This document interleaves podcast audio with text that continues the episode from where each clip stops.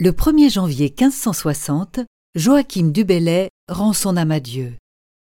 Diffusia.fr vous invite à écouter un extrait de son poème Heureux qui comme Ulysse.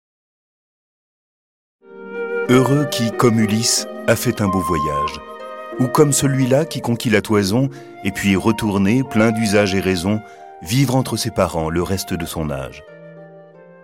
Quand reverrai-je, hélas, de mon petit village fumer la cheminée, et en quelle saison reverrai-je le clos de ma pauvre maison qui m'est une province et beaucoup d'avantages?